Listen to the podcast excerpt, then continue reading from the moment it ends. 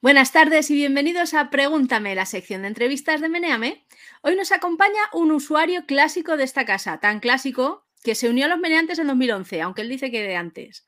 Miguel Ángel Urueña es doctor en Ciencia y Tecnología de los Alimentos, divulgador científico, autor del blog Cominolas de Petróleo y del libro Que no te líen con la comida, que tiene ahí detrás, de edición Destino 2021. Colabora habitualmente con diferentes medios de comunicación, es profesor en varios cursos universitarios y miembro fundador de la Asociación de Divulgación Científica de Asturias. Y encima saca un rato para estar con nosotros. Bienvenido, ¿qué tal?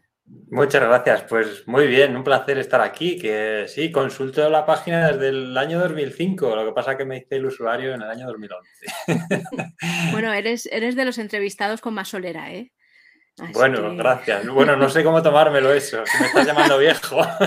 No, no, no, no, he dicho solera, no, no me dejan utilizar palabras como viejo o rancio o no, solera, solera está bien, o clásico.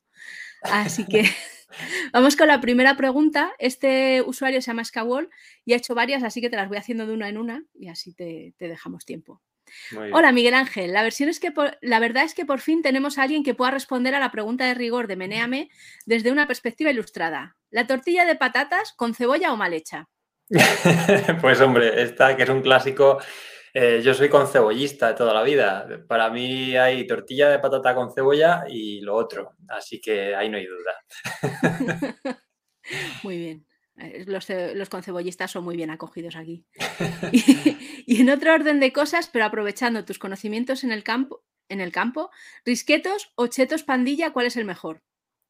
Pues mira, aquí yo me quedo con los triskis, que no están en la lista, pero para mí son el clásico. Desde que era pequeño, bueno, cuando era pequeño, pues eran los, los Triskis y los monchitos, que eran el arroz inflado. Existe, existe los monchitos todavía. Sí, sí, sí.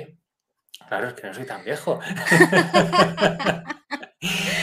y sí, bueno, la pandilla me gusta, los papadeltas, los... pero bueno, me quedo con los triskis. A mí todas estas cosas saladas me gustaban mucho, sí, sí. Ahora las como menos. Hombre, es que los triskis te los puedes poner en los dedos y las ya. Sí, bueno, ahora ya no caben. Cuando eres pequeño, sí, con estos dedos ya. Pasamos a la siguiente de este mismo usuario que dice, ¿a partir de cuánta lechuga podemos considerar algo como ensalada? Si envuelvo los torreznos cuela. Pues no, no cuela, no cuela. Hombre, esto que, parece una pregunta así como muy, pues eso, así graciosa, pero tiene su aquel, ¿eh? porque muchas veces pensamos que con añadir lechuga a algo ya lo tenemos solucionado. Y de hecho muchas veces hacemos ensaladas en verano pensando que son saludables simplemente porque son frías, porque es comida fría, pero claro, si mezclamos bacon con queso y con no sé qué, aunque sea frío y lo llamemos ensalada, hombre, pues muy saludable no es. Así que, hombre, pues eh, vegetales eh, y, y, lo otro, del otro un poco menos. Menos torreznos y más vegetales. Eso, y más lechuga. Pasamos a la siguiente que nos la manda Average User. Hola Miguel Ángel. ¿Alguna vez has recibido alguna propuesta para colaborar con marcas comerciales y que así dejes de enredar? Pues data, en los vídeos pareces más serio que en los textos del blog. Lo de que dejes de enredar me suena a dejar de dar el coñazo ya. no sé cómo tomármelo.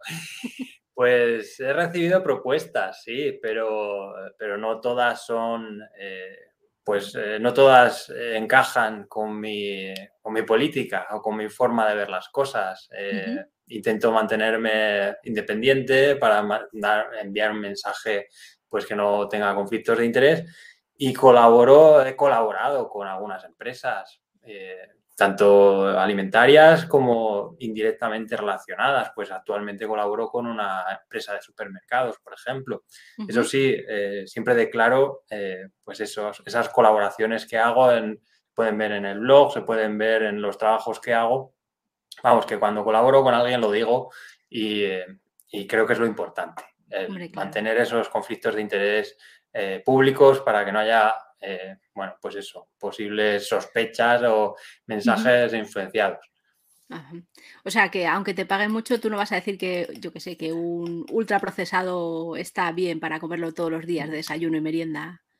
Claro, de eso se trata, de evitar ese tipo de, conflictos. Si me veis decir que está bien comer donuts, pues entonces algo me han hecho. Pasamos a la siguiente que nos la manda Calcetus, ¿vale? Bueno, también son varias, así que vamos despacito.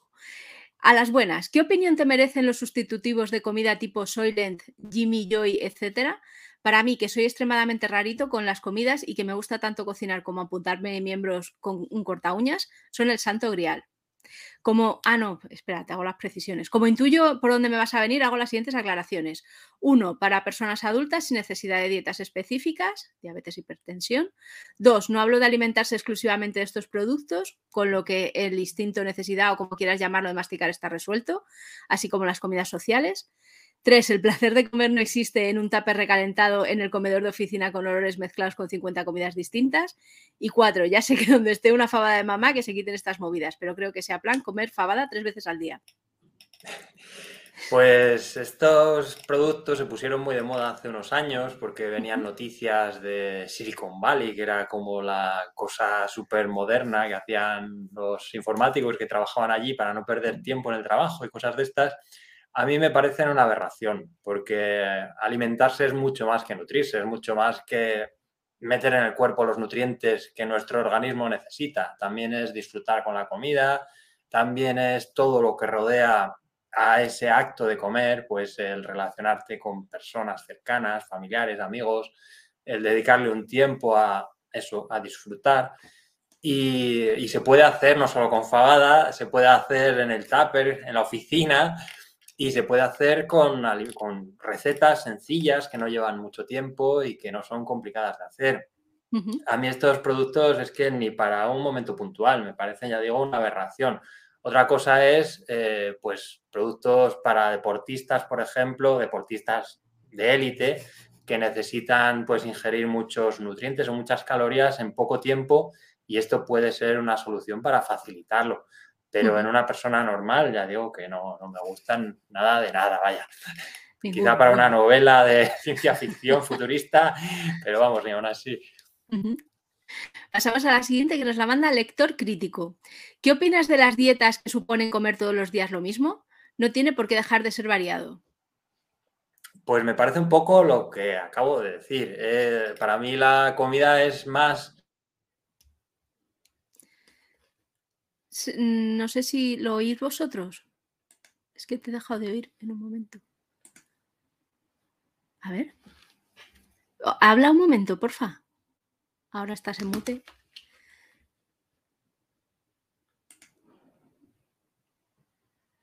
Está desconectado tu micrófono, me sale. Ahora no ves, nos dicen.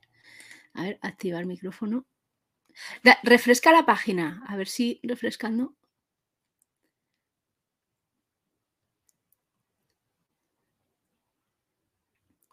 A ver, esto, cosas del directo. Vale. A ver. Hola. Ahora sí. Ahora sí, perdona. Ahora sí. del router, no sé. Espero que no dé problemas. Dedos. Nada. no pasa nada.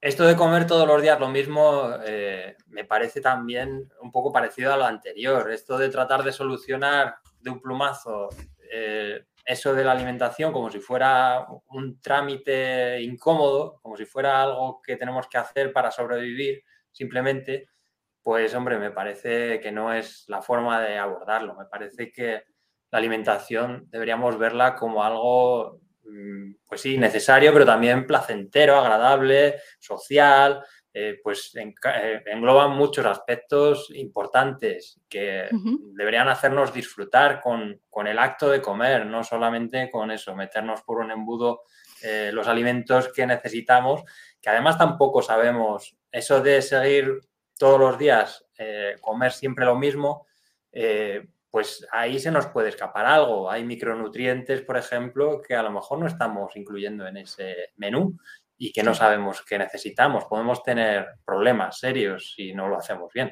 Así que, bueno, en definitiva no, me parece una idea, una buena idea. Mejor variar. Muy bien. La siguiente nos la manda Sisebuto. Hola, Miguel. Gracias por venir. Quería preguntarte cuál es el bulo más extendido que has tenido que desmentir. ¿Tienes algún bulo favorito? Pues el bulo más extendido es sin duda el que tiene que ver con lo natural y lo artificial. Con esta, bueno, y ahí metemos los aditivos también. Existe la idea cada vez más extendida y, apoyada por una gran parte de la industria alimentaria en sus mm, campañas publicitarias, en sus envases, eh, cuando nos dicen 100% natural, eh, sin aditivos, sin cosas extrañas, eh, nos transmiten esa idea polarizada y, e idealizada, valga la redundancia, de que existía un sitio, un lugar en el pasado donde todo era maravilloso y se vivía muy bien y comíamos muy bien y ahora pues es todo extraño y peligroso. Y ese lugar del pasado nunca existió. Antes la comida era mucho más insegura que ahora. Eh, había gente que no tenía acceso a los alimentos y ahora pues eh, los alimentos son mucho más seguros que antes. El problema es que ahora tenemos mucha variedad y entre esa variedad hay muchos que no son saludables y a veces, bueno, a menudo no hacemos una buena elección.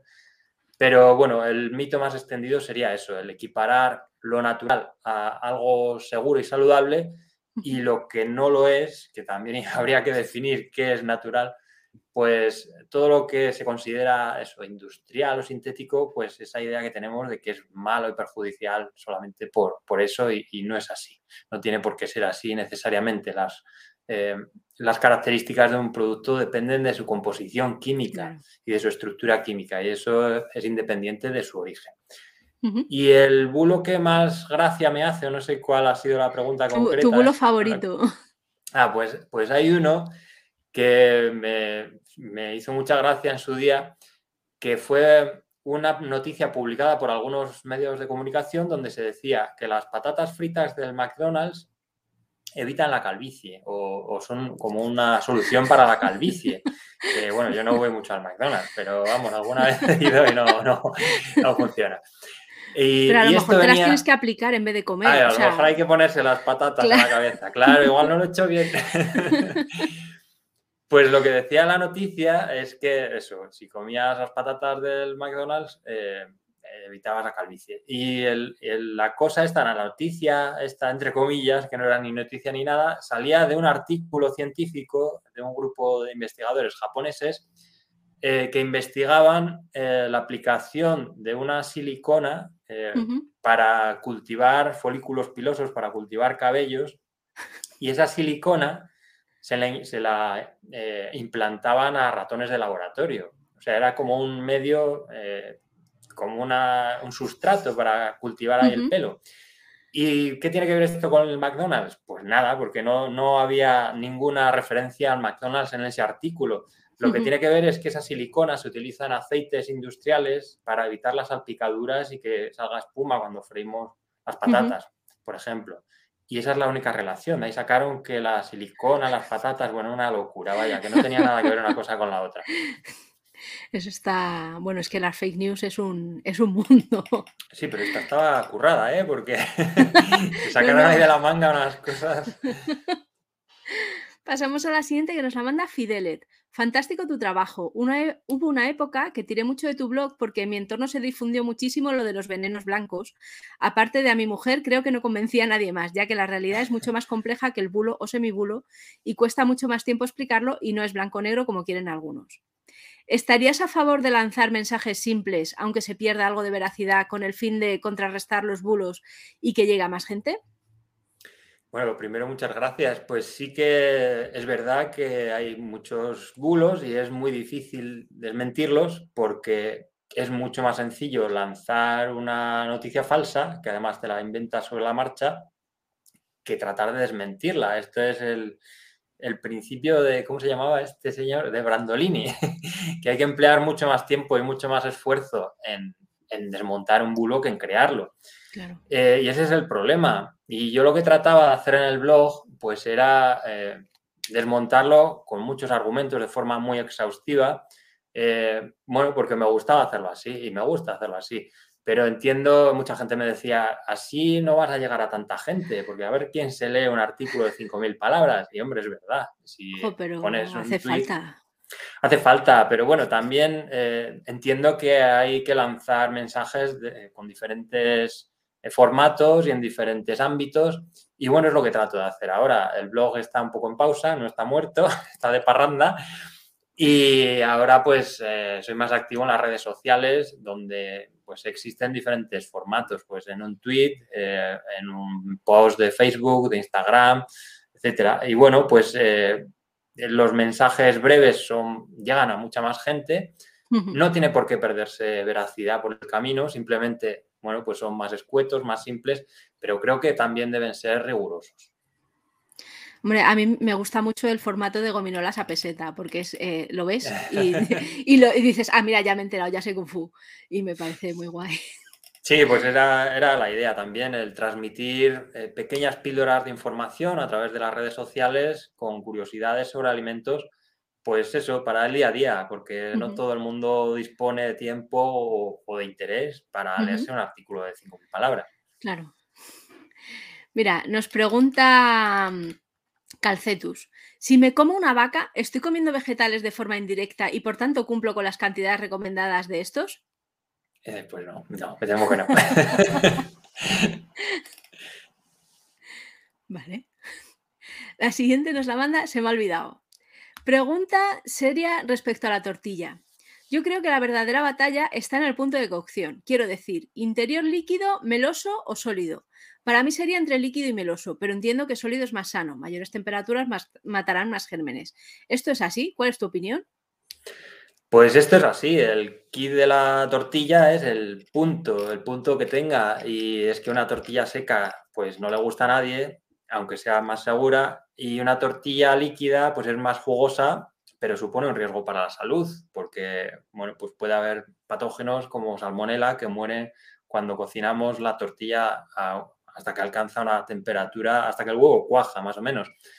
Eh, ¿Cuál es? Bueno, que no a todo el mundo le gusta la tortilla Sí, A mí, por ejemplo, no me gusta líquida. Eh, pero hay un término, hay un punto intermedio que es el gran secreto, el gran misterio de la tortilla, que es alcanzar ese punto eh, meloso o igual un poco más, bueno, hay diferentes grados, pero si queremos meloso y haciéndolo para que sea segura y es encontrar el equilibrio eh, en la mezcla de patata, que el almidón se mezcle bien con el huevo, de forma que pueda alcanzar una temperatura suficiente, pero que no cuaje. Y así, bueno, pues ese es el verdadero secreto de la tortilla de patata, lograr ese punto para que sea segura eh, sin que cuaje del todo y, sea jugosa. Mira, nos mandan aquí, a, propósito de la pregunta de la vaca, nos manda Atlante83. Dice, si el cacao es un fruto, ¿el chocolate se puede considerar una Macedonia? pues tampoco, tampoco. Pero bueno, el chocolate sin azúcar eh, no, es, no está mal, vaya, no, no es como para, no es tampoco para que se nos vaya la, la olla con esto, la cabeza, que últimamente parece que el chocolate puro es como una lechuga pero, pero bueno, tiene cabida dentro de una dieta saludable, un poco. Eh, lo malo, de, lo peor del chocolate es el azúcar. Entonces, si elegimos las versiones que no tienen azúcar, el chocolate amargo, pues hombre, no está tan mal. Y si no le pones la leche como a las salchichas esas, y ya tienes un alimento con calcio. La siguiente pregunta la manda Balcin. Hola, Miguel Ángel. Tengo intolerancia a la lactosa y a la fructosa. La lactosa no me, no me preocupa porque tomo leche y queso sin lactosa y, y, lo demás no me supone ningún sacrificio no tomarlo. La intolerancia a la fructosa sí. He tenido que dejar de comer frutas, verduras, legumbres, frutos secos. El hecho de arrastrar este problema he desarrollado sobrecrecimiento bacteriano y claro, tener que aceptar que no puedo probar nada que lleve fructosa, erradicar de mi alimentación lo que para mí era básico. ¿Hay sustitutos?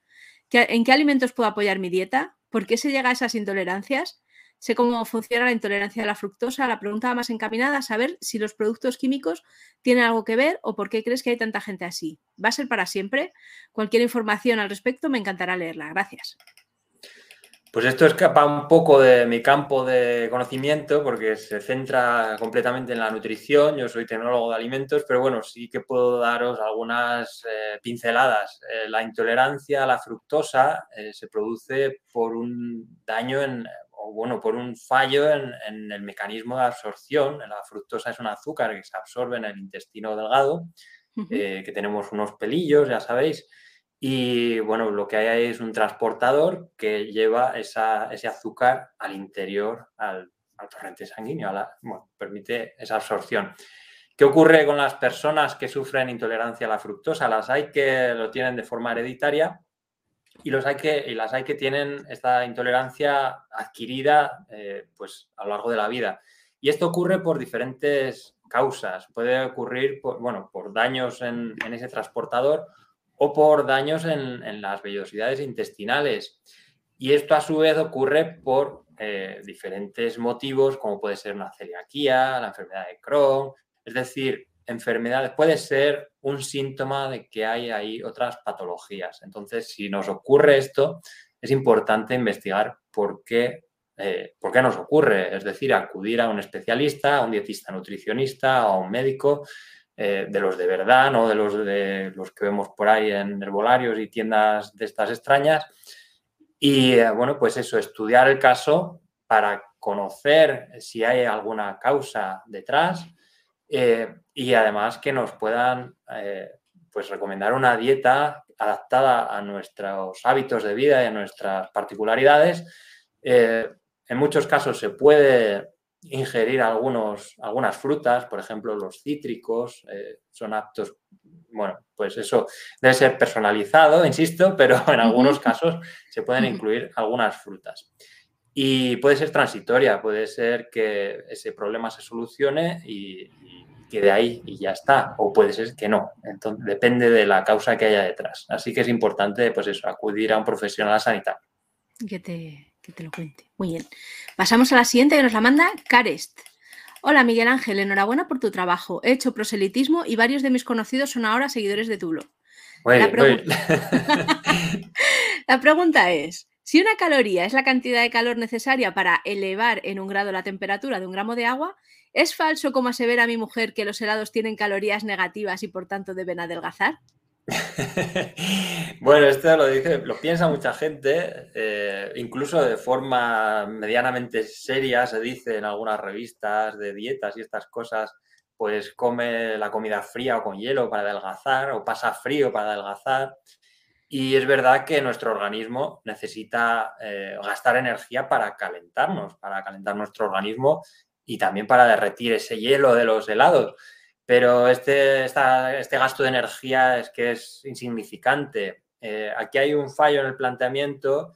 Eh, bueno, hay varios fallos. El primero es que las calorías de los alimentos en realidad no son calorías, son kilocalorías. Es decir, habría que mm. multiplicar por mil ese planteamiento de una caloría es el calor necesario para elevar un grado, eh, un gramo de agua. Es decir, sería un kilo de agua lo que hay que, las calorías que hay que emplear para calentar un kilo de agua. Y, luego es que no somos una bomba calorimétrica perfecta. Nuestro organismo, bueno, pues funciona como funciona, el de cada persona de su forma, y, no somos máquinas de obtener calorías. Es decir, eh, bueno, pues las calorías que obtenemos es una referencia aproximada de lo que eh, se obtiene a partir de eso, de un análisis con una bomba calorimétrica, y no todas las calorías son iguales. Es decir, no es lo mismo obtener 100 calorías a partir de un bocadillo de bacon que obtener 100 calorías a partir de un puñado de nueces o de una ensalada de tomate, por ejemplo. Pero si congelas el bocadillo de bacon, eh, o sea, Maravilloso, maravilloso. Mira, pasamos a... pasamos a una que nos mandan por Twitch. Dice, ¿qué frutas tiene el, índice glucémico más bajo? Soy diabético tipo 2 y un yonki de la fruta. Pues aquí eh, la recomendación es que las frutas eh, se pueden consumir, o sea, las personas que tienen diabetes tipo 2 pueden comer fruta. Eh, no hay problema por comer fruta. Es decir, no debería preocuparse por, este aspecto de índice glucémico en la fruta. Debería preocuparse por los alimentos insanos que tienen azúcares añadidos. Pues el chocolate de antes, que hablábamos antes, las galletas, bueno, pero todo eso ya lo sabe. Entonces, bueno, no hay la recomendación para general para las personas con diabetes tipo 2 es que pueden consumir fruta sin problema. Perfecto. La siguiente nos la mandan a Chelas.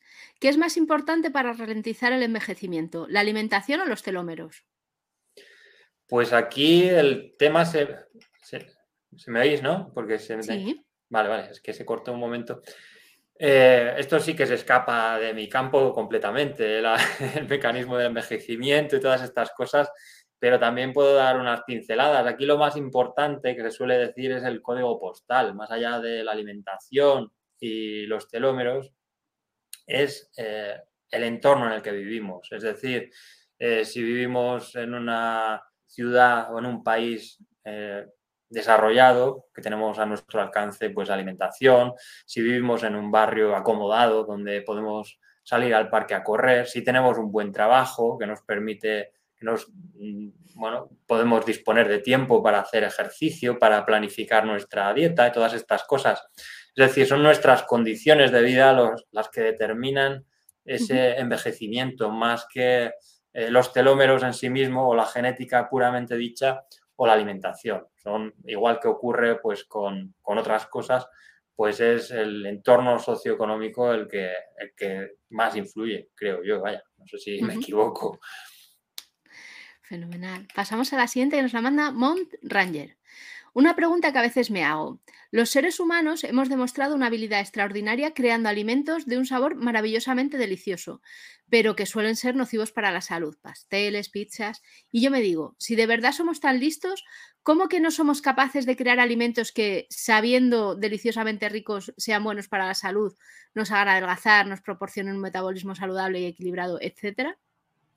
Pues esto da para, para otra novela de ciencia ficción, ¿eh?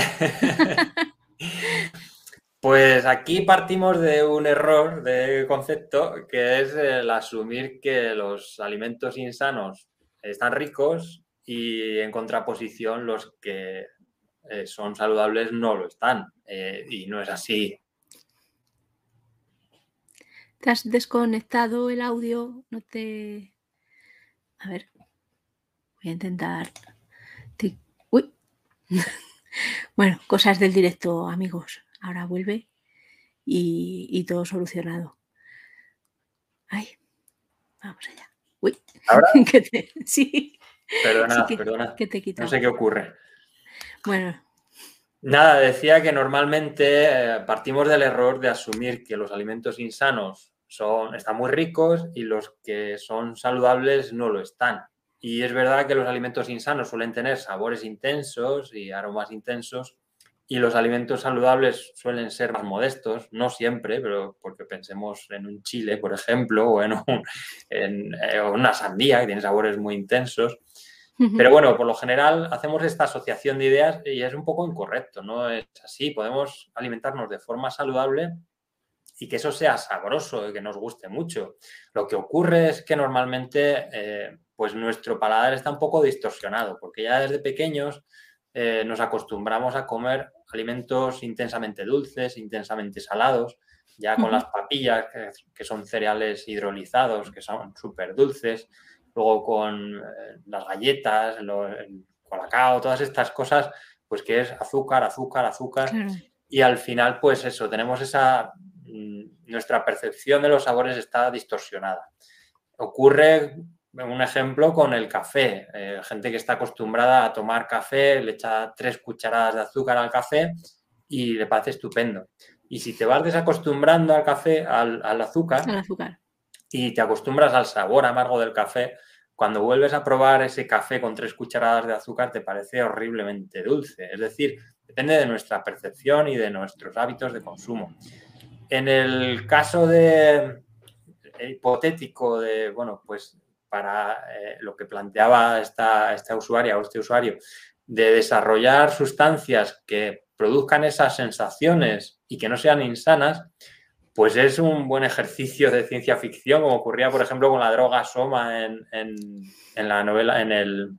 ¿Cómo se en un mundo feliz. Esto es, en un mundo feliz. Una droga que no era, que no era perjudicial para la salud, pero bueno, que aún así pues te producía sensaciones placenteras.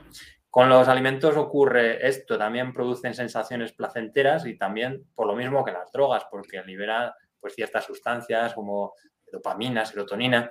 Entonces, si consiguiéramos eso con alimentos, esas sensaciones tan intensas como ocurren con el azúcar, con un alimento saludable, pues igual el problema lo tendríamos con esa dependencia de esta sensación tan placentera, es decir, con, nuestra dependencia de, o con una relación adictiva a ese producto, aunque fuera saludable en el término estricto, que no causara un daño físico para nuestra salud, pero sí puede causar una dependencia. Bueno, esto ya digo que es para tomarlo, charla de café.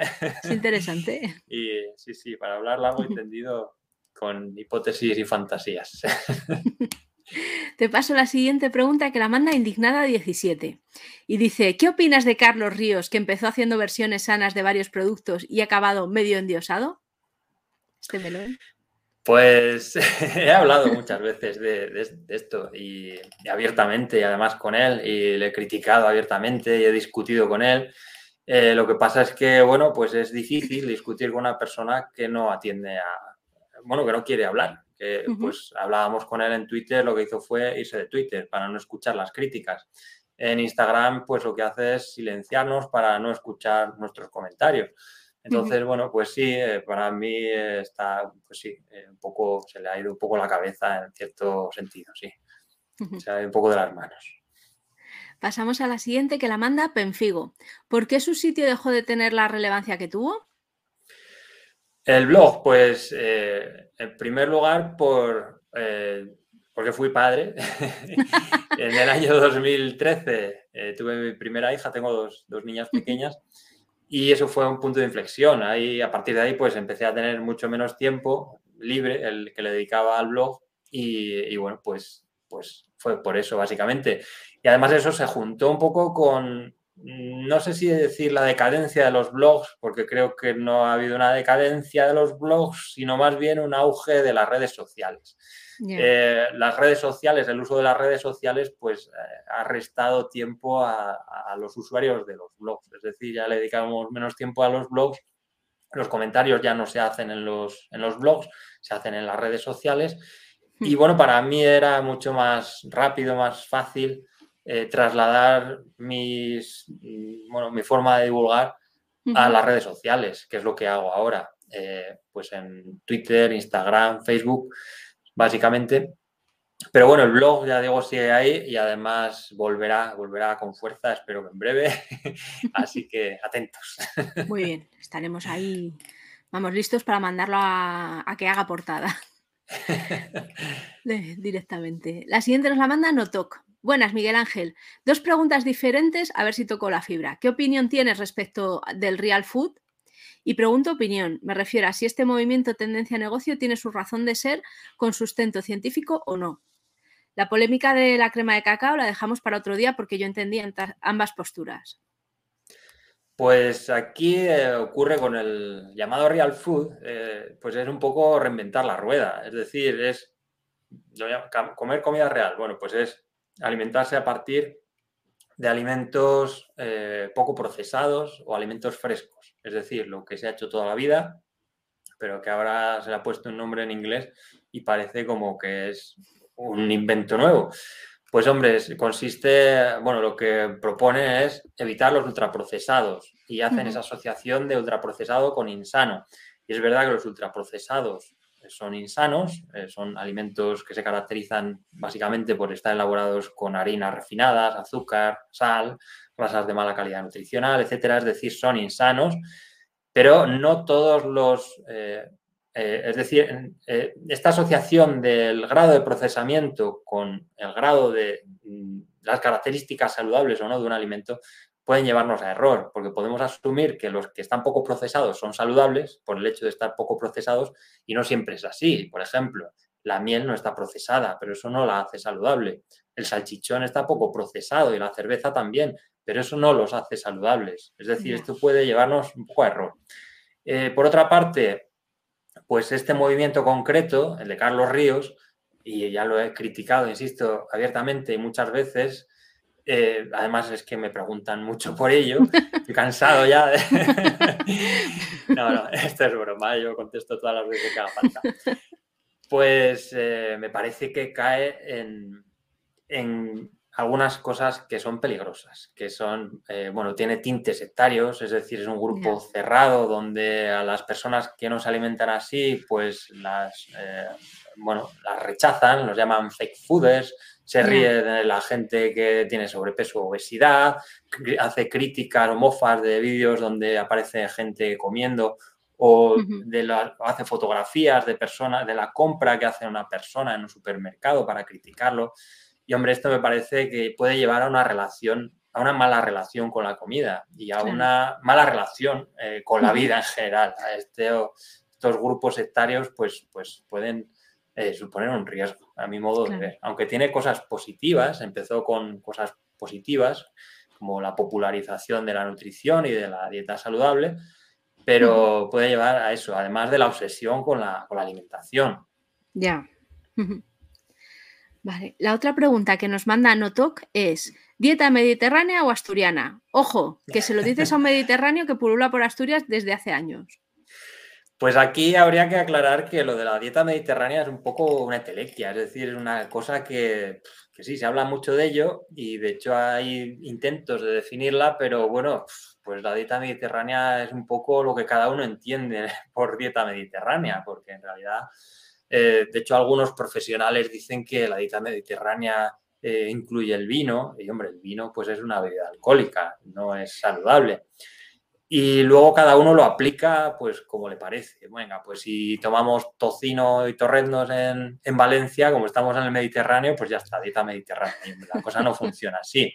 Consiste, bueno, pues sí, en, nuestro entorno tenemos alimentos saludables y alimentos pues eh, disponibles además y a precios asequibles, como son las frutas, hortalizas, verduras. Y bueno, pues podemos aprovecharlo y deberíamos aprovecharlo para combinarlos de diferentes formas eh, ya sé que el calabacín a la plancha eh, pues gusta poca gente porque es insípido, aburrido, pero podemos cocinar el calabacín de mil formas para hacerlo más atractivo. Y bueno, pues eso eh, consistiría en basar nuestra dieta básicamente en alimentos frescos o poco procesados y principalmente de origen vegetal. Perfecto. La siguiente pregunta, ah, bueno, dicen aquí, hay alimentos que saludan cuando abres el frigorífico. Bueno, el medio limón ese que tiene todo el mundo. Pasamos a la siguiente que nos la manda el miserable. ¿Por qué crees que las malvadas farmacéuticas se han molestado en meter microchips cuánticos de grafeno que modifican nuestro ARN para controlarnos a través del 5G en unas vacunas que nos tienen que pinchar convenciéndonos mediante un virus inexistente que en realidad es un resfriado común? Eh, cuando todo esto podía haberlo metido en nuestro cuerpo, añadiéndolo a un alimento que absolutamente todo el mundo ama, como es el brócoli? Pues la verdad que la gente se monta unas movidas en la cabeza que vaya, ¿eh? con esto de, del 5G, Bill Gates y todas estas cosas, hay un problema serio con, con eh, cómo percibimos la realidad, cómo interpretamos las noticias el criterio que tenemos o cómo discernimos eh, o cómo elegimos las noticias que consideramos ciertas y cuáles consideramos que no lo son.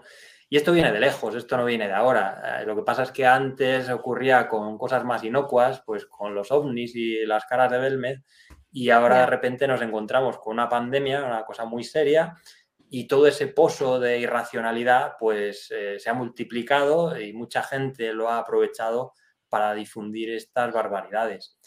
Y en cuanto al brócoli, hombre, pues eh, es un alimento que, igual que decía antes con el calabacín, podemos cocinarlo de muchas formas para hacerlo más eh, atractivo si es que no nos gusta con sal y aceite y tal cual, que a, mí sí me gusta y a mis hijas les encanta, por cierto.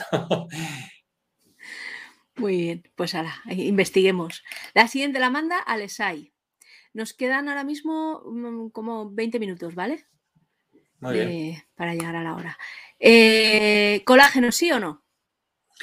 Pues el colágeno eh, aprovecha también estos suplementos de colágeno, entiendo que se refiere a eso. Eh, dicen que son maravillosos para las articulaciones, como si al tomar una pastilla de colágeno directamente a ese codo que nos duele y, hombre, esto no funciona así. De lo que se come no se cría. Claro, si fuera así, pues bastaría con comer seso o con comer corazón para ser maravillosos.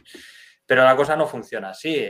El colágeno es una proteína que además encontramos en, muchísimos alimentos, pues en un caldo de cocido, sin ir más lejos, o en unas costillas.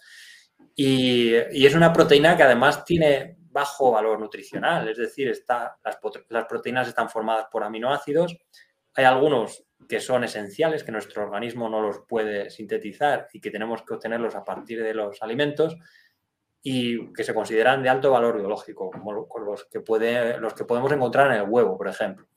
Pero no es el caso del colágeno. Los aminoácidos del colágeno son de andar por casa, vaya, que no tienen mucho interés. Y cuando comemos colágeno, lo que hace nuestro organismo es romper esas proteínas en aminoácidos y esos aminoácidos nuestro organismo los utiliza para diferentes funciones. Es decir, no va a, esa rodilla o a ese codo que nos duele. Así que, bueno, en principio estos suplementos pues no tienen ningún fundamento. Sí que hay algún estudio que apunta que, bueno, igual el colágeno hidrolizado y con magnesio y no sé qué, pero vamos, eh, así a grandes rasgos, no. Vale, la siguiente nos la manda M de Man. ¿Por qué no usan más gamas de sabores, olores artificiales o separan los que se usan para productos de limpieza e insecticidas de los que se usan para los alimentos? Es que te encuentras con esos productos de limpieza que huelen a fresa de gominola.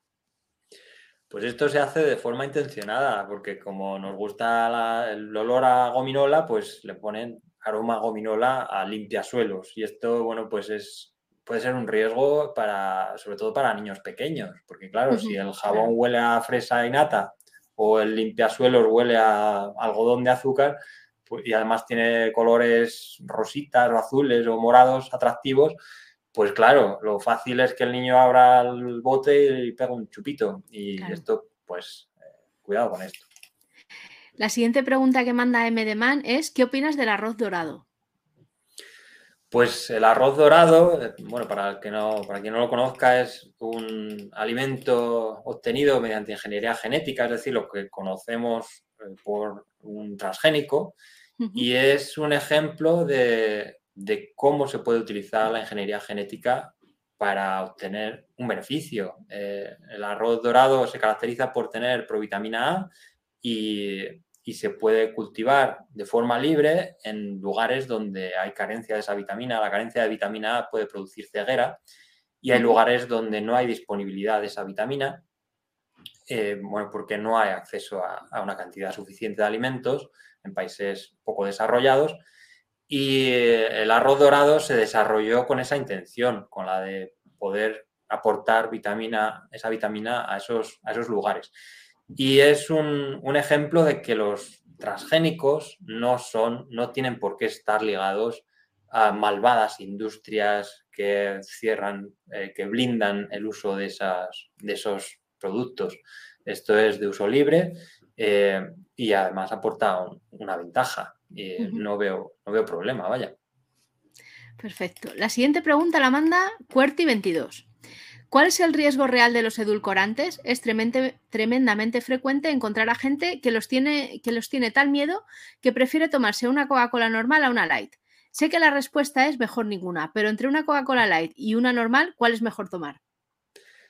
Pues aquí habría que hacer distinciones, porque no todos los edulcorantes son iguales, aunque normalmente los metemos al mismo saco, porque se clasifican así eh, de forma legal pero pues el aspartamo, por ejemplo, tiene unas características concretas, los glucósidos de esteviol, que es lo que llamamos stevia, pues tiene otras concretas, el xilitol tiene otras, es decir, cada uno tiene unas características diferentes y habría que ver a qué nos estamos refiriendo. Hay hipótesis de que algunos edulcorantes pueden eh, causar, eh, todos son seguros, pero hay hipótesis de que algunos podrían causar inconvenientes. Por ejemplo, hay hipótesis de que el aspartamo podría dañar de algún modo la microbiota intestinal o afectarla. Pero son hipótesis, insisto. Por el momento lo que conocemos es que los edulcorantes que hay aprobados son seguros en las dosis en las que podemos consumir. Y entre Coca-Cola Light y Coca-Cola normal, pues eh, la Coca-Cola, evidentemente, efectivamente, como decía, eh, lo mejor es no tomarla, pero si la vamos a tomar deberíamos hacerlo de forma puntual y en ese momento pues podemos elegir la que más nos guste. Eh, bueno, es cierto que ingerir una Coca-Cola con azúcar pues es un chute de azúcar tremendo que, de esa forma puede elevar la glucosa en sangre una barbaridad, pero bueno, si lo hacemos de forma puntual una vez al año, pues tampoco pasa nada. O no debería pasar en una persona sana. La siguiente la manda también Cuerti22 y dice, la pregunta de las preguntas. En la leche calcificada con calcio que proviene de la leche, ¿qué hacen con la leche a la que le quitan el calcio para ponerse la otra leche? Pues esto es una pregunta que mucha gente se hace y es que, bueno, en, muchos eh, envases de leche que se, se dice con calcio procedente de la leche, como si el calcio procedente del huevo no fuera calcio. Esto es un poco también engañoso porque el calcio es calcio. Eh, y volvemos a lo que decía antes, las características de una sustancia no dependen de su origen, de si ese calcio procede de una piedra o si proceden de la leche. Las características dependen de su composición y de su estructura química, es decir, si es carbonato cálcico o si es, eh, bueno, pues si está en otra forma química. La cuestión es eh, que el calcio, ese calcio que dicen que se saca de la leche, pues no es que hagan eh, trampas, es que se saca, pues por ejemplo, del suero que procede de la elaboración del queso, que contiene calcio, o de otras fuentes que se obtienen a partir de elaboración de productos lácteos, de subproductos, como puede ser el suero lácteo procedente de, de la elaboración del queso. Vale. Pues la siguiente pregunta nos la manda a Noises y dice, ¿nos podrías decir el menú desayuno, comida y cena que más sueles repetir? Gracias. Pues lo que más suelo repetir es el desayuno, porque bueno, a esas horas pues todos vamos con prisa, no nos apetece pensar y, y lo que suelo hacer es yogur natural sin azúcar con avena, frutos secos y alguna fruta, pues manzana, por ejemplo. Y luego entre las comidas, pues repito mucho las legumbres, que me gustan mucho, me gustan mucho los platos de cuchara y, además son fáciles de, hacer y relativamente rápidos. Pues las lentejas estofadas, por ejemplo, con, verduras. Y para cenas, pues voy variando mucho. En meriendas, pues suelo tirar de fruta, fruta y frutos secos. Me gustan mucho las zanahorias crudas, por ejemplo, pero también las mandarinas, bueno, lo que pille por la cocina.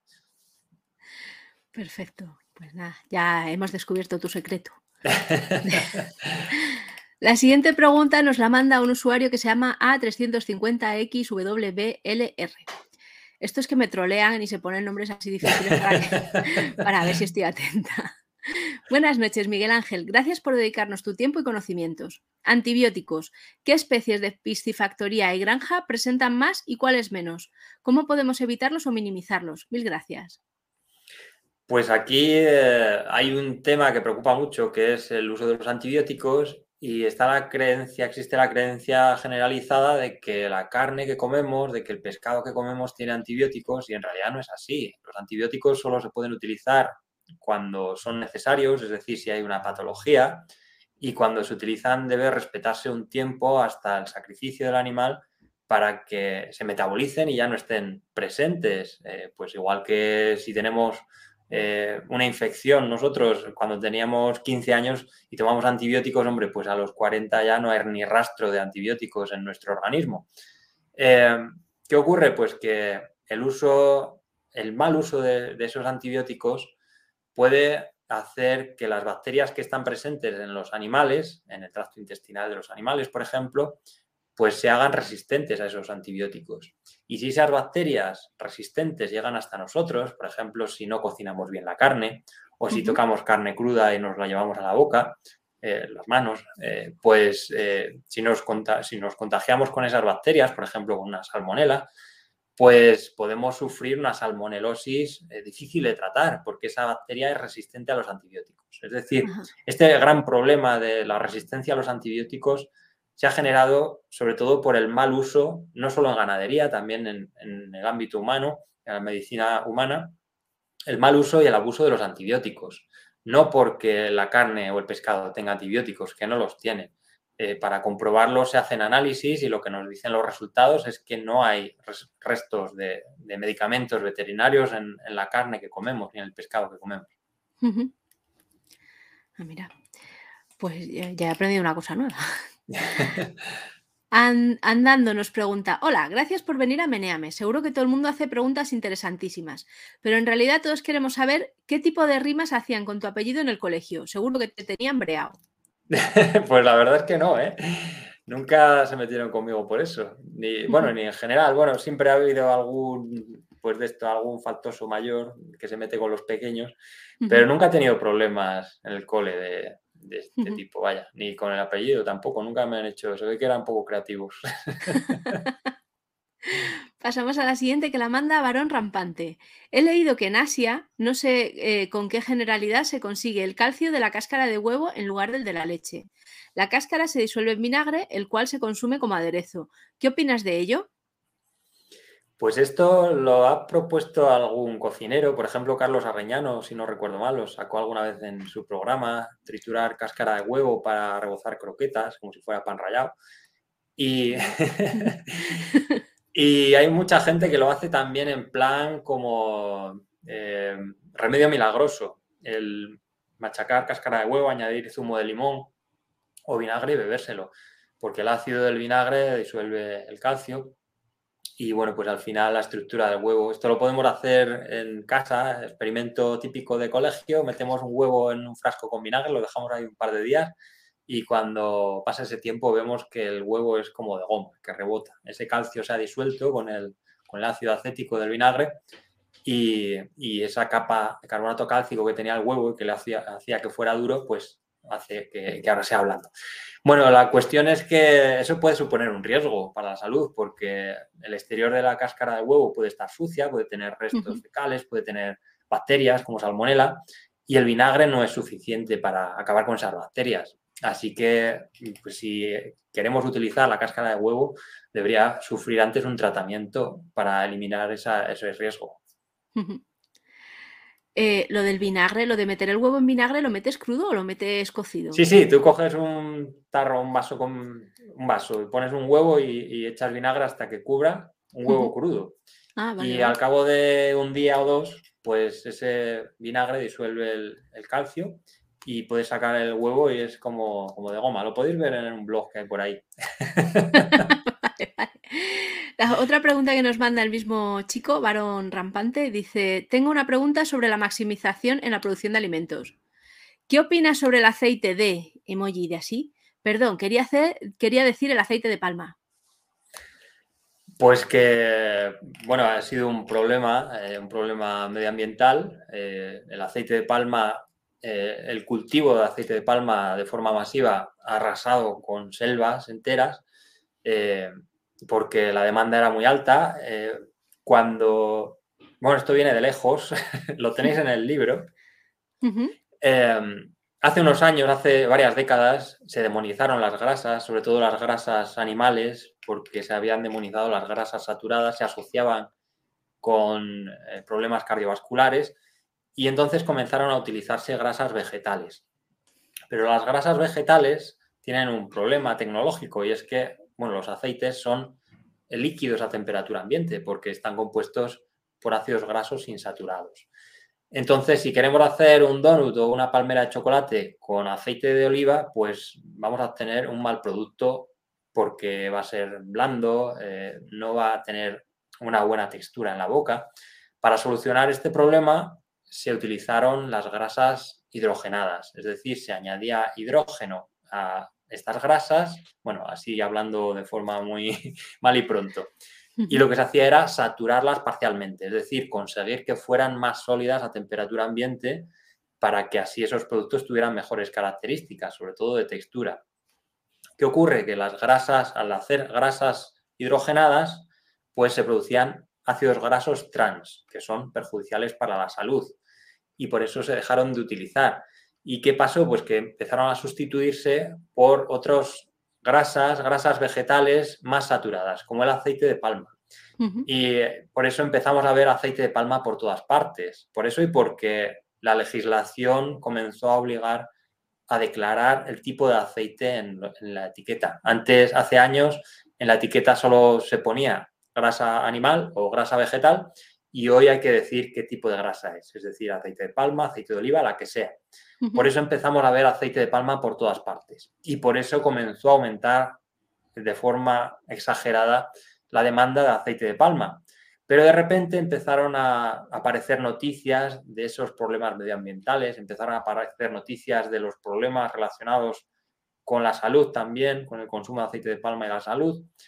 Y ese aceite de palma se ha dejado de utilizar tan masivamente. Ahora se está empezando a utilizar otras grasas, pues el aceite de coco, el aceite de, eh, no me acuerdo cómo se llama, en, bueno, en inglés es shea butter, eh, bueno, aceites que proceden de países lejanos, que son grasas vegetales más saturadas, que son un poco el sustituto del aceite de palma, pero que el problema de fondo es que los encontramos en alimentos insanos. Es decir, el problema que nos encontramos en estos casos es que esos aceites se encuentran en una palmera de chocolate o en un donut, no el aceite en sí mismo. Y es donde deberíamos centrar nuestra atención. Si lo que tenemos delante es aceite, es, es una galleta o si es una palmera de chocolate, que por mucho aceite de, de, oliva que tenga, pues no va a hacer que sea un producto saludable.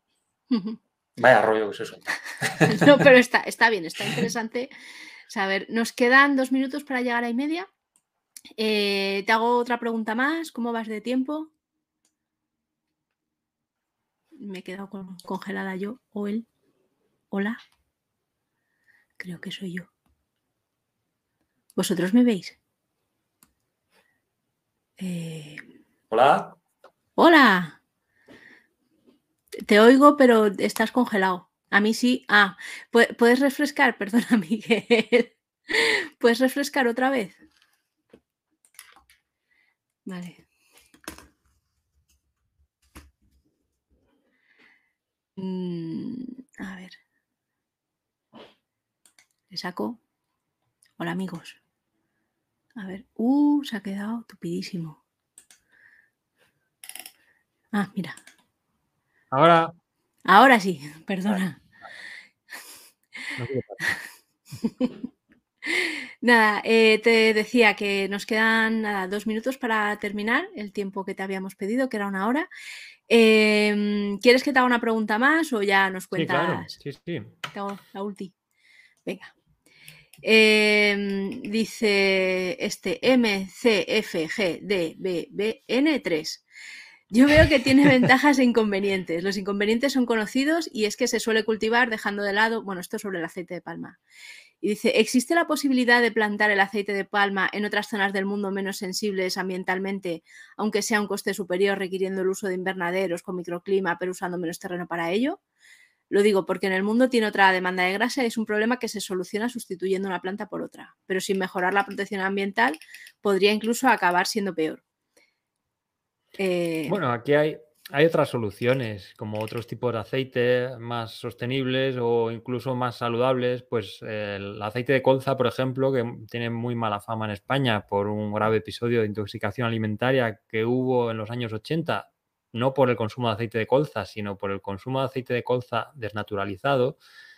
El aceite de colza es saludable, de hecho es uno de los que se recomienda consumir junto con el aceite de oliva y bueno, pues en nuestros campos se cultiva ampliamente. Lo que pasa es que como hay tanto miedo con él, se dedica a alimentación animal o a exportación. Pero el aceite de colza pues sería una buena alternativa, por ejemplo. Ah, mira. Vale, pues nada, ya no te, no te robamos más tiempo. Cuéntanos eh, tu libro, dónde se puede comprar o si vas a hacer algún, alguna charla próximamente, dónde te podemos... Pues mira qué portada tiene más chula, ¿eh? A tope. Pues lo podéis encontrar en cualquier librería y bueno, en, tiendas, eh, en las tiendas habituales. Pues ya sabéis, es el gigante tecnológico que vende a través de internet, cuyo nombre no debe ser nombrado, mencionado. Bueno, o en las librerías de barrio que también existen. En las librerías de barrio, preferentemente. También tenéis eh, una alternativa eh, en internet que es todostuslibros.com, que es una plataforma de librerías de barrio donde podéis comprar a distancia a través de, internet, pero en una librería de barrio.